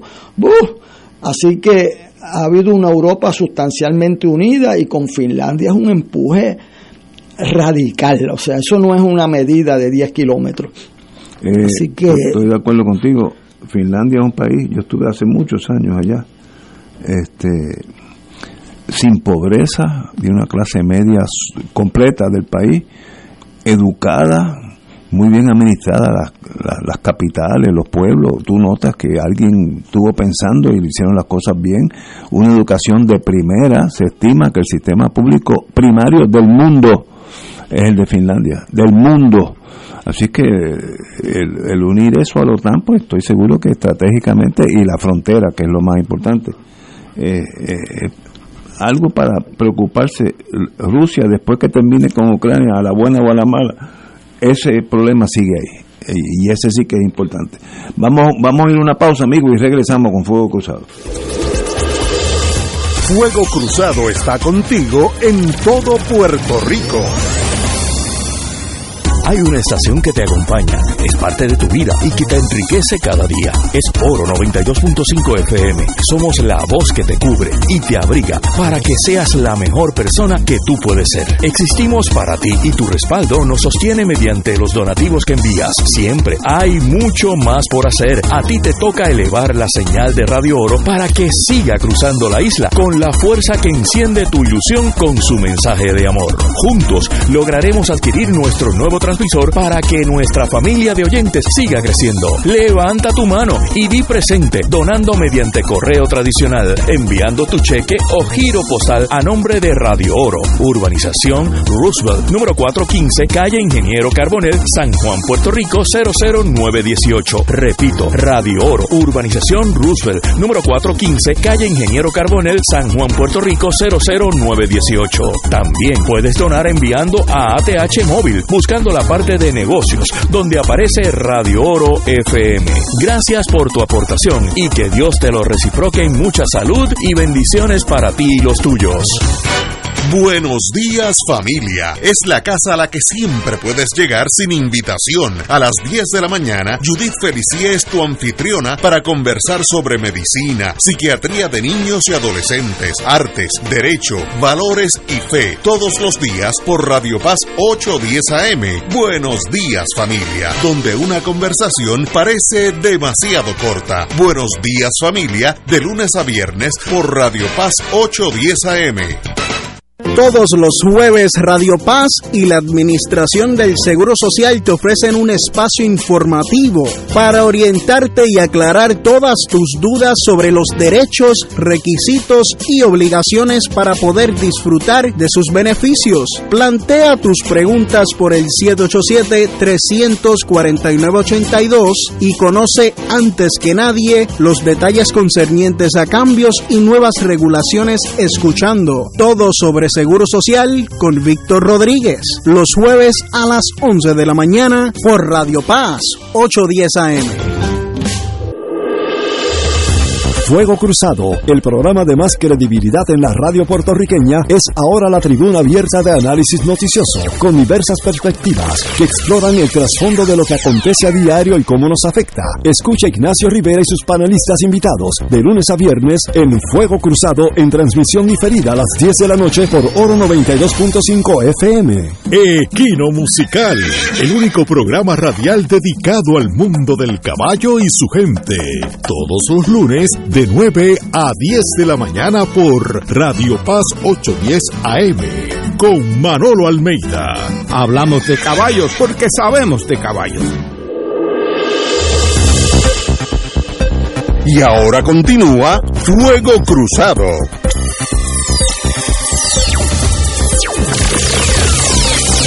Hay una noticia que es tan y tan trágica que sencillamente está en, en unas cuartillas pequeñísimas en la página 37 de hoy. Y es que los talibanes han prohibido, ya habían prohibido que las mujeres, las niñas, se eduquen. Punto. Y las escuelas que retaron eso, hubo unos loquitos que mandaron la comida envenenada para que se murieran las niñas. Demuestra una cosa pre-edad media. Pero ahora eh, las Naciones Unidas se ha quejado de que eh, han prohibido que la mujer trabaje en nada. La mujer está destinada a dar a luz y más nada. sin educación ninguna y sin trabajo alguno. Entonces, eso es tan frustrante, porque uno tiene que analizar, ¿y qué se puede hacer? Con esa magnitud de una tragedia humana, pero un país independiente, uno no va a ir, de allí salimos, imagínate, mi mete entrar ahora. Eh, ¿Qué se puede hacer por las Naciones Unidas o por la, la cristianidad o la hermandad de, de, de, aquellos que creen en algo, alguna religión? O uno sencillamente dice allá los afganos y las mujeres sacrificarán dos o tres generaciones en lo que eso estalla, porque a la larga eso va a estallar. ¿Qué se puede hacer si algo? No tengo la menor idea, pero es extremadamente doloroso que eso sea real en el siglo XXI. Bueno, yo eh, conozco, conocemos, ¿verdad? El país musulmán de más población en el mundo es Indonesia. que está de los más lejos de Arabia Saudita. Tiene noventa y pico de millones, una cosa. No, 200. ay, Dios mío, tanto. Este, y yo entiendo, eh, o sea, Indonesia lo presidió una mujer electa. Eh, Pakistán lo presidió una mujer electa. en Irán las mujeres son miembros del Parlamento, igual en Egipto. O sea, yo creo que uno tiene que eh, ver cómo otros países de ascendencia musulmán, ya sean los, los sunni, ¿verdad? Que es la, denominación más eh, influyente en Afganistán, eh, toman cartas en ese asunto en defensa de las mujeres. Eh, pensar que Estados Unidos va a invadir, va, eso no es, no, o sea, eso es una discusión de coraje, pero no real. aquí la única forma que ya vimos que hubo eh, religiosos musulmanes diciendo que eso no está en el Corán, eso de que eh, de que la mujer tiene que ser un analfabeta o que si tiene que ser modesta y, tiene que cuidar primaria su razón de reproducción, eh, pero no, por eso es que en los en los otros países las están, o sea, dejando educar y aquí en Afganistán era donde mayor mujeres había en la fuerza médica en el mundo musulmán, o sea, era un país de, amplio progreso. Este, ahora pues un retroceso brutal y hay divisiones en el en, el talibán porque los más eh, los que habían gobernado el talibán habían prometido abrir, abrir las universidades a las mujeres, mantenerlas, eh, estar escuelas especializadas para mujeres. Habían prometido todo eso. Y ordenaron abrir las escuelas y los religiosos en Kandahar se reunieron, el liderato religioso, y las invalidó. Este, o sea que ese liderato religioso hay que enfrentarlo con liderato religioso, porque mientras esa sea la orden del día, eh, Occidente va a darles unos documentales, yo he visto algunos que uno auspició Hillary Clinton, pero el uso del poder inmisericordia eh, contra los disidentes y con las mujeres es una cosa eh, de otro de muchos siglos atrás. Y es una interpretación del mandato islámico menos que medieval. Y y yo creo que los religiosos del mundo musulmán deben ser los, la, punta de lanza de restablecer eh, esa, eh, elevar esa injusticia a, una denuncia colectiva, ese no puede ser el mandato, entonces la, la ejecutan a pedradas todavía. y, entonces la muchacha que estaba en el equipo de voleibol la mataron, este, o sea, ahí no hay piedad. Eh, el mundo entero, esa idea tuya, debiera tener una postura clara de que eso está mal hecho. El mundo entero, el cristiano, este, islámico, lo que tú quieras, el budista, eso eh, tendría algún peso, algo, que todo el mundo está en contra de esa práctica. Bueno, yo creo que lo más importante ahí es que el mundo musulmán asuma el liderato. Ellos mismos. Sí, porque si no te lo. La dinámica de la política dice, ah, pues esto es los cristianos queriéndose meter aquí de nuevo y qué sé yo. Entonces se, se, se polariza, se polariza, perdón, y, y no tiene efectividad porque el mundo cristiano no está dispuesto a meter un soldado en Afganistán. No, no, no. no. Pero ahí los iraníes tienen una frontera, los pakistaníes tienen otra, y esos mensajes de disidencia, de que eso no es por el mundo musulmán, eh, van a tener efecto, pero eh, eso es una desgracia eh, predicha y, sostenida. Y lo triste es que hubo gente del talibán que opinaban diferente, pero el poder absoluto conduce a los abusos absolutos. Estoy de acuerdo contigo. Compañero. Nosotros habíamos tocado este tema hace unos meses apenas y habíamos como, como grupo ¿no? Eh, llegado a la conclusión que muy bien articula Héctor Luis, que tiene que haber un movimiento de los musulmanes para convencer musulmanes.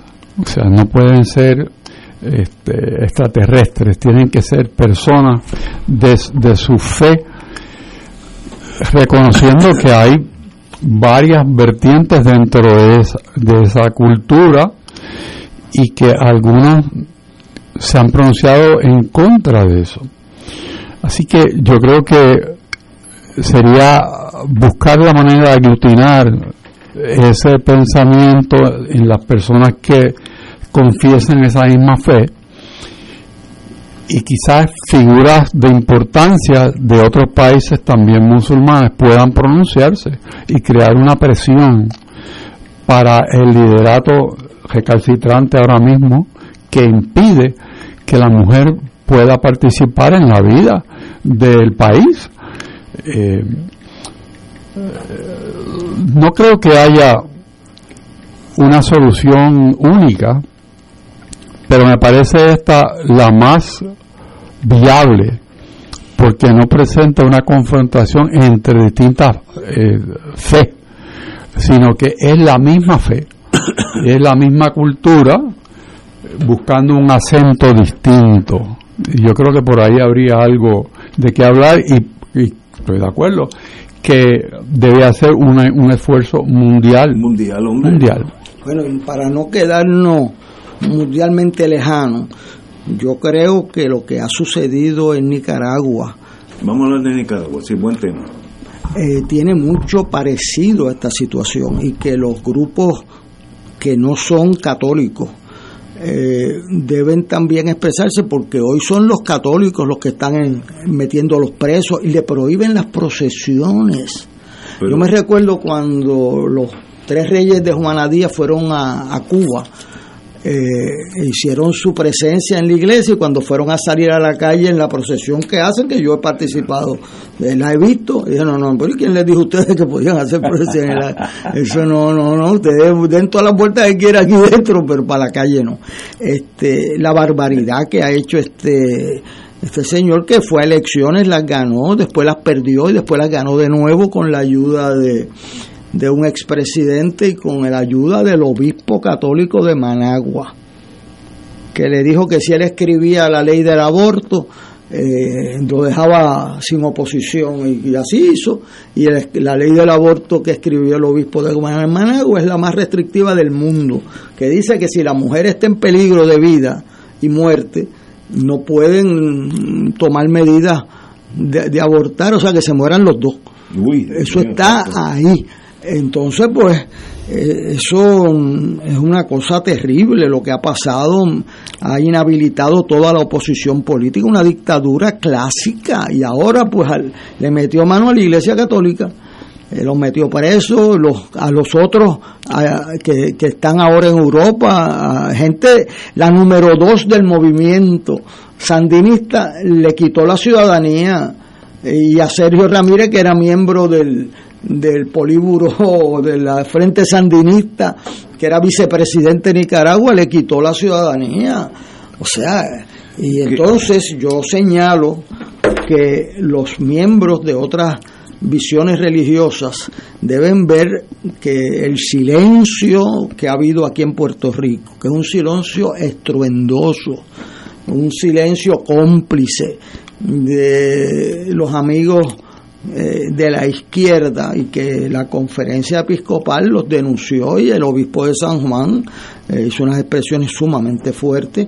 Eh, o sea, ese silencio es quizás eh, lo peor, porque en un sentido es la indiferencia. eh, y lo que hoy sucede con los católicos en Nicaragua, mañana puede suceder con otras, con los protestantes aquí, allá, y hay que estar seguro que uno mantiene los principios, no importa eh, lo que sea. Hay una frase de un ministro luterano, presidente de la Iglesia Luterana Mundial, que dice, mire, cuando en Alemania vinieron a buscar primero a los comunistas, como yo no era comunista, yo no dije nada. Vinieron a buscar después a los líderes sindicales, yo no era líder sindical, yo no dije nada.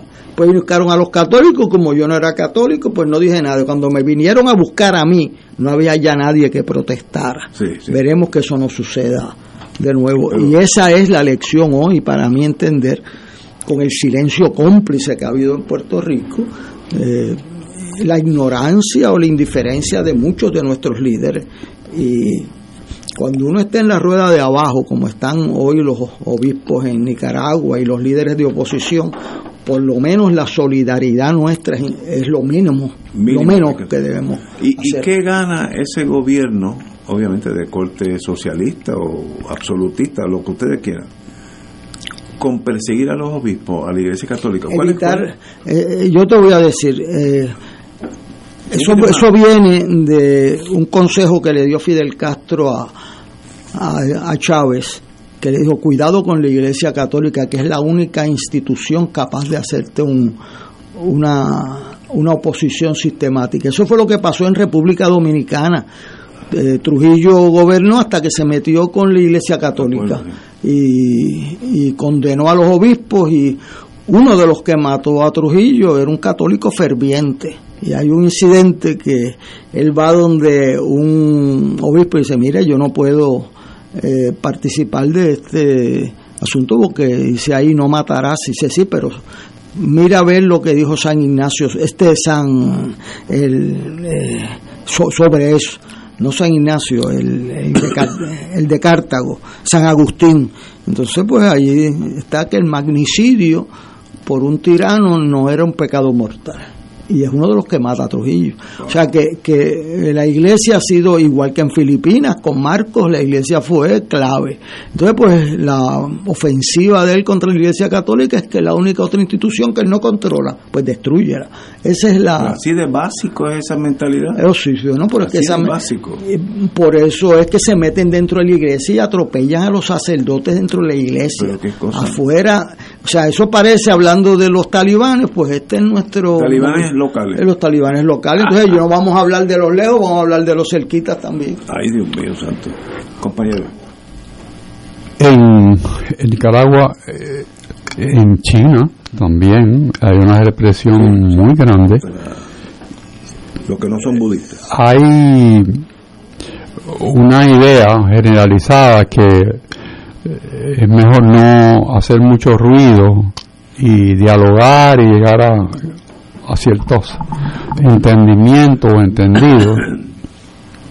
Eso no ha funcionado hasta el momento. Y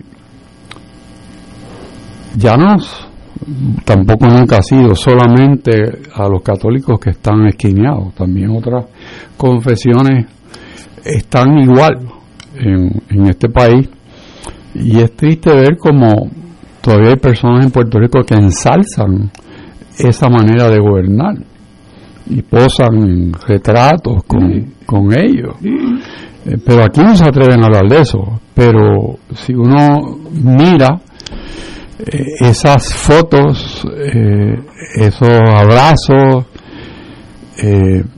que se dan, no es porque yo me invente, porque está en fotografías y no son, no son inventos eh, del internet, sino son fotos que se utilizan. Eh, no sé, como que el, el pueblo de Puerto Rico rechaza eso. Y si se enterara, rechazaría más. Pero tampoco se discute públicamente en Puerto Rico eso. Es muy selectiva la información que de afuera de Puerto Rico nosotros recibimos cotidianamente por los medios y son solamente en programas como este y algunos otros muy limitadamente que se le presenta al pueblo este tipo de información. Eh, Yo sé que siempre genera controversia, pero mucha de la controversia que genera es por la falta de información y por lo tanto uno piensa que esas cosas no pasan, que son inventos. Pues no. Si nosotros nos diéramos a la tarea de mirar la televisión que no es de Estados Unidos ni de Puerto Rico y vemos televisión internacional o vemos periódicos internacionales, veremos personas de Puerto Rico asociadas con esos movimientos. Entonces, no es, no es que aquí lo decimos, es que lo puedes ver. Es que lo puedes ver con tus ojitos y lo puedes escuchar y lo puedes leer. No, no es un invento de Héctor Luis, Ignacio y de Héctor Richard. Es que eso existe. Y nos hacemos quizás de la vista larga o sordos y no nos damos cuenta que como decía Héctor Luis, pues hoy no somos nosotros pero podemos ser. Oye, el que dijo ese pensamiento me lo acaban de enviar aquí. Ahí, aquí está. No. Continúen que se lo. lo- Pues ese pensamiento, Martin Niemöller. Niemöller. Niemöller. ese pensamiento es muy real y, y se aplica en muchas sociedades. Pero lo más cómodo es no me hallo, déjalo quieto. Eso no es conmigo. Eso aquí no va a pasar. ¿Sabes qué? Aquí hubo un casi golpe de Estado en el 2019. En Estados Unidos hubo un golpe de Estado que se frustró, pero lo hubo. Y cuando dice, bueno, este, eso es una excepción, pues mira, no. Aquí matan gente todos los días. Y ahora pues hablamos de algunas personas que matan. Pero del resto de la gente que muere en Puerto Rico no se habla. Son cientos de personas que mueren todos los días. Y se le atribuye, no, porque ese, mejor que los maten para que salgan del camino. ¿Sabes qué? Aquí estamos hablando de que falta población. Bueno, si seguimos matando unos a los otros y seguimos emigrando, pues haber La población. es la mayor porque se va la juventud que tiene in- eh, ganas ¿Y sabes qué? y de, de trabajar. y muere la juventud, Ignacio. Sí, la- que aquí la- mayormente Ah. los asesinatos es entre jóvenes. Menos de 25 años. Sí. O sea por, que, por cierto, que eso, que dice Richard, eso pasa por debajo de la mesa. A nadie le importa, excepto si tú estás en, en una conversación como esta, en donde los valores están presentes, en donde el conocimiento está presente y donde no le tenemos miedo a decir lo que es la verdad. Estoy de acuerdo contigo, compañero. el gobernador estuvo diciendo esta semana que había que promover y que las mujeres tuvieran más hijos. Ah, sí, oye, oye, yo. Oye, este, Como si eso fuera. Yo, yo creo que eso es un error eh, estratégico porque el problema no es que no haya niños, es que nosotros tenemos una participación laboral de 44, dice él, y en Estados Unidos de 65. O sea que no es que no haya gente en Puerto Rico, es que las razones para buscar y fomentar que trabajen Mucho más bajito. es mucho más ineficiente. O sea, no es que no haya gente en Puerto Rico, aquí hay 60 y 56% de la población que no busca trabajo. eh, por, por usar los números del gobernador, porque otros dicen que es 40% la tasa de participación, los que están buscando trabajo. Así que en Estados Unidos es 60 y pico. Así que no, no, el asunto no está en que no haya población, es un error eso, es que no hay la motivación por razón. Eso había di- dicho la, la, doctora Kruger, tienen que ver con los factores que motivan la gente a buscar empleo. Y eso es la clave, no es ponerse a decir que haya más muchachos, porque los muchachos van a cumplir 18 años, 16 años entre ese mismo periodo de tiempo. Es ahora, ahora, y eso no es eh, la solución, es ver con esas medidas, que no se le quiten los cupones a la gente, ni las ayudas eh, eh, de ayudar co- con la vivienda durante 3, 4 años cuando empiecen a trabajar. Es buscarle que les paguen más, es buscarle mejores eh, condiciones de trabajo. Que la, economía afecta todo. Todo eso. el desarrollo social. Pero es que si cierran la fábrica, no te quejes de que, de que no hay trabajo. Si tú fuiste el que la cerraste, eso no se cerró por, eh, eh, por casualidad o porque le cayó una chiringa encima un rayo encima. Eso se cerró porque hubo gente que pidieron que la cerraran y entonces ahora viene que, que tengan más muchachos. Eso ni es la solución ni es razonable si tienes cuarenta y pico por ciento de participación con los números de él. Eso no es, eso es un error mayor y me sorprende también que nadie le ha contestado aquí. No. Eh, eh, lo que pasa es que es lo que se llama la abundancia, la paradoja de la abundancia. Cuando hay tantas noticias, tu atención sobre los asuntos importantes es una obra de arte. O sea, tú tienes 10 asuntos al día pasándote por encima y si no te dedicas organizadamente a separar lo importante del urgente, el urgente te cobra tu atención y tu tiempo. Compañero Richard. El tema de la baja natalidad, pues tiene que ver mucho con la manera en que la gente joven mira el, eh, la familia y muchas personas eh, no, no se casan, eh, piensan que no hace falta y no establecen un núcleo familiar aun cuando puedan tener un hijo o una hija. Y la decisión de, de tenerlos, muchos, porque yo los he escuchado, eh, tiene que ver con tenemos un hijo o vamos a Europa, o tenemos un hijo, cambiamos el carro. O sea, ese tipo de decisión eh, que quizás en otras generaciones pues era impensable, pero en los mores del día pues está. Y si vamos a tener una, una familia en que los dos son proveedores y no hay manera que de, eso hay muchísimo hoy. los niños Eh, de esa familia puedan puedan tener eh, cuidado eh, como llaman aquí cuidos este pues van a posponer la maternidad y la paternidad porque no saben qué van a hacer cuando haya un- una criatura y tengan que ir a trabajar. O sea que que tampoco hemos preparado esta sociedad en que vivimos nosotros para que se dé una facilidad para aquellas madres y padres que quieran crecer una familia y mientras eso no se da el cuido, las escuelas, accesibilidad, ¿sabes? Hay un, no es solamente parir como un guimo, es que detrás de eso hay un montón de, de cosas que la sociedad tiene que proveer.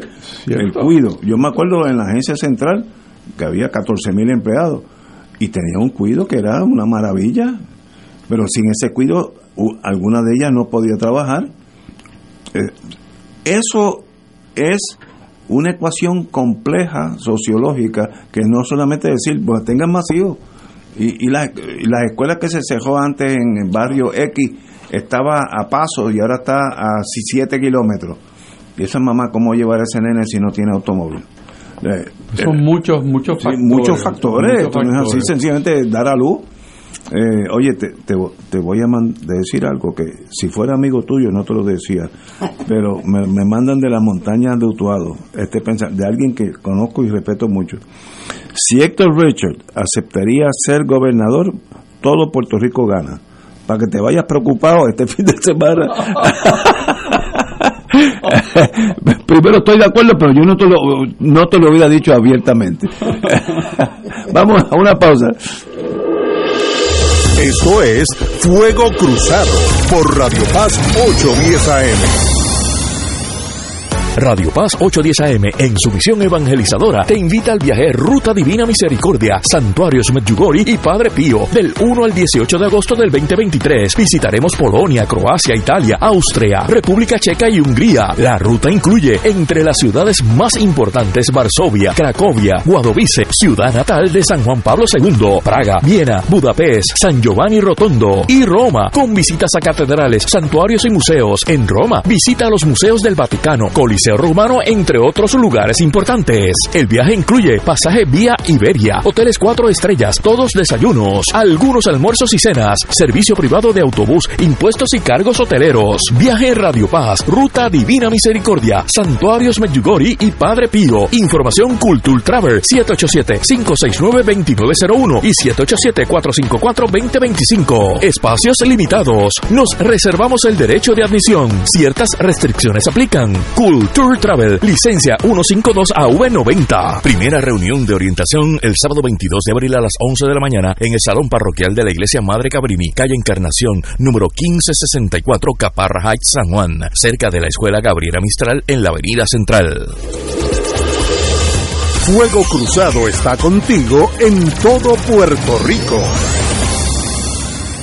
A través de nuestra programación, desde temprano, te unimos al Creador con la Misa de la Aurora. Gracias Radio Paz por llevarnos la palabra de nuestro Señor a diario. Solución a tus problemas. Mi auto tiene un ruido. Voz a tus sentimientos. Yo vivo solo y soy mayor. Y ponemos alegría en tu alma. Gracias por ser la mejor compañía. Siempre estoy con Radio Paz. En el mes nacional de la radio, llamamos a tu corazón porque Radio Paz se sostiene con tus donativos. Nuestra emisora católica es un faro de verdad, amor y generosidad. Esperamos tu llamada del 8 al 12 de mayo del 2023. Podrás contribuir a través del ATH móvil de Radio Paz. Contamos con tu generosidad. Tú eres nuestro embajador y respaldo para que este mensaje de fe y esperanza siga en el aire. Esta es Radio Paz 810 y le hablamos a tu corazón. Y ahora continúa Fuego Cruzado.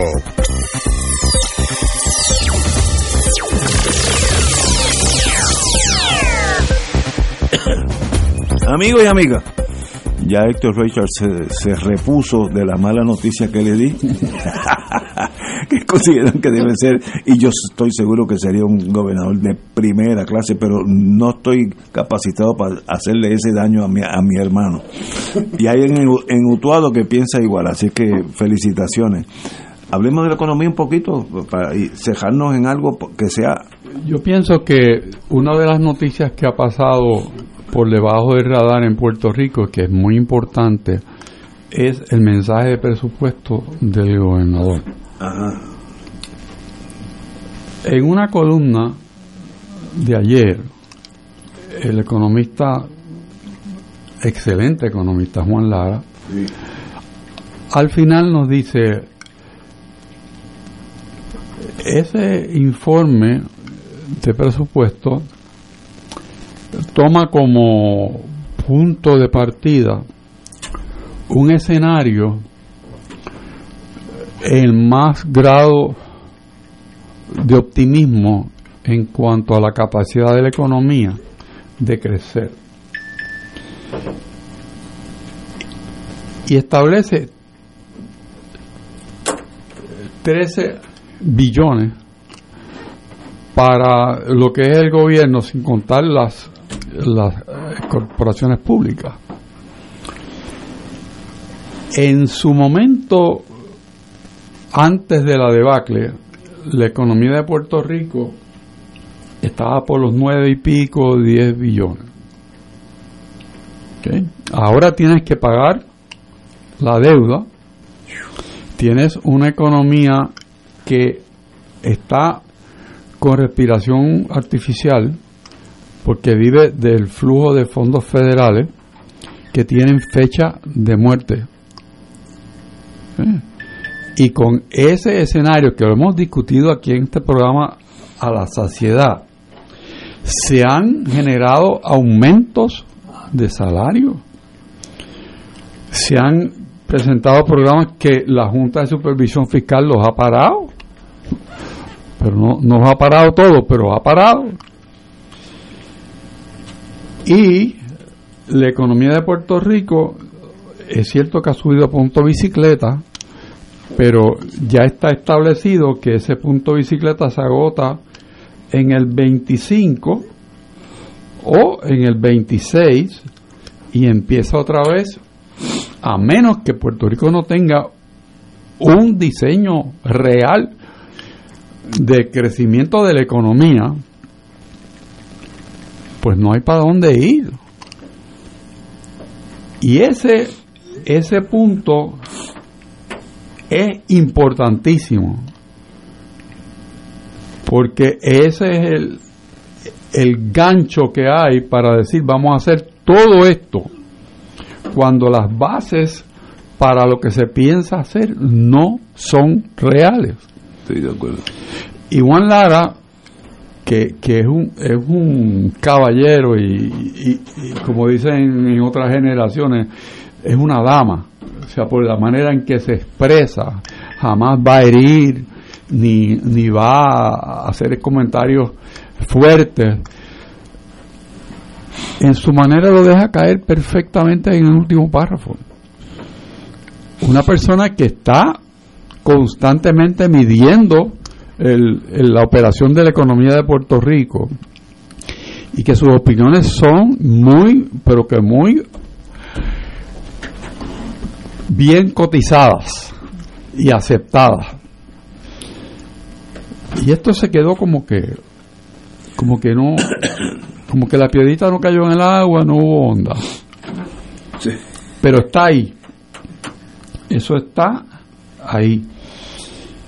Y entonces, ¿cuál es el plan para enderezar la economía?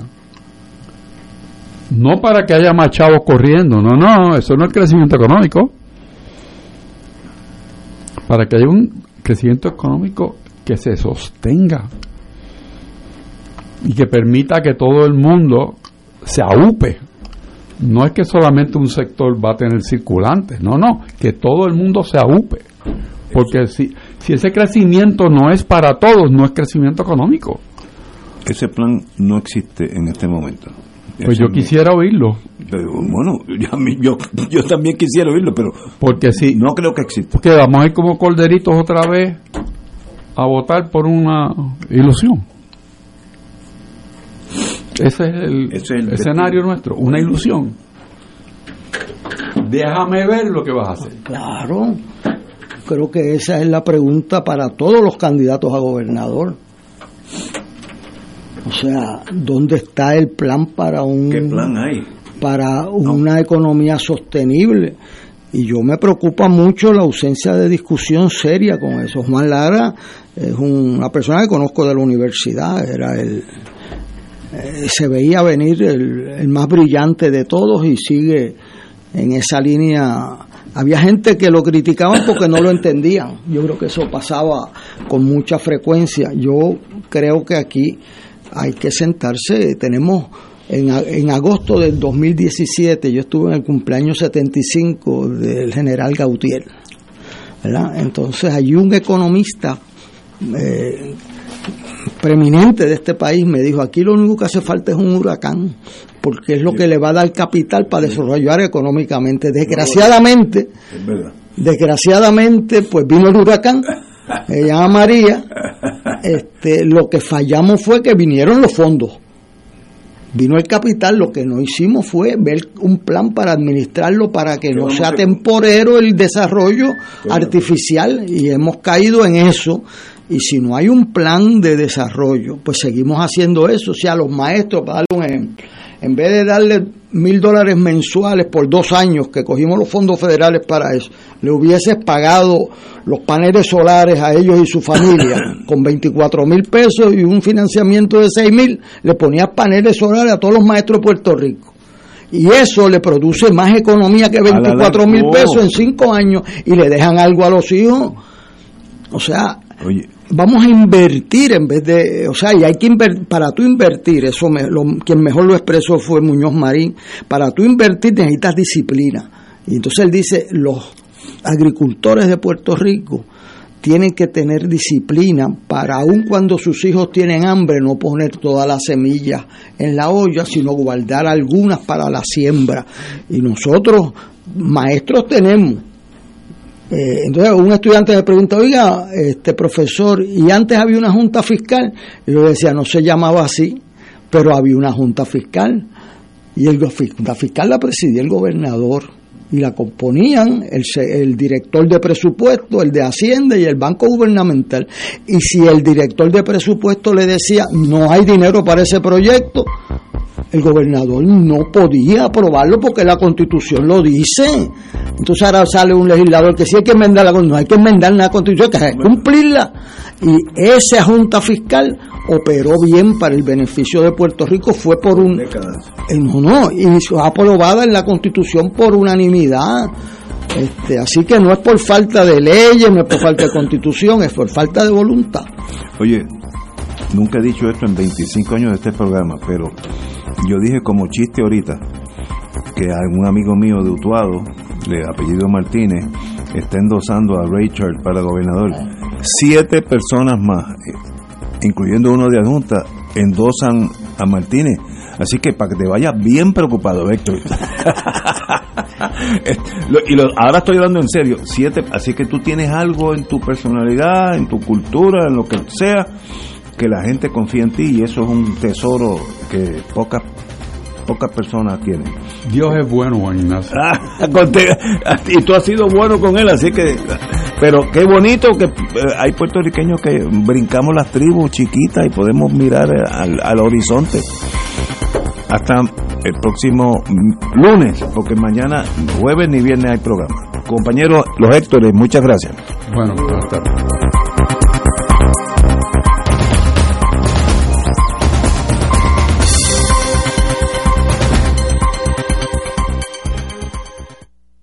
Esta emisora y sus anunciantes no se solidarizan necesariamente con las expresiones vertidas en el programa que acaban de escuchar.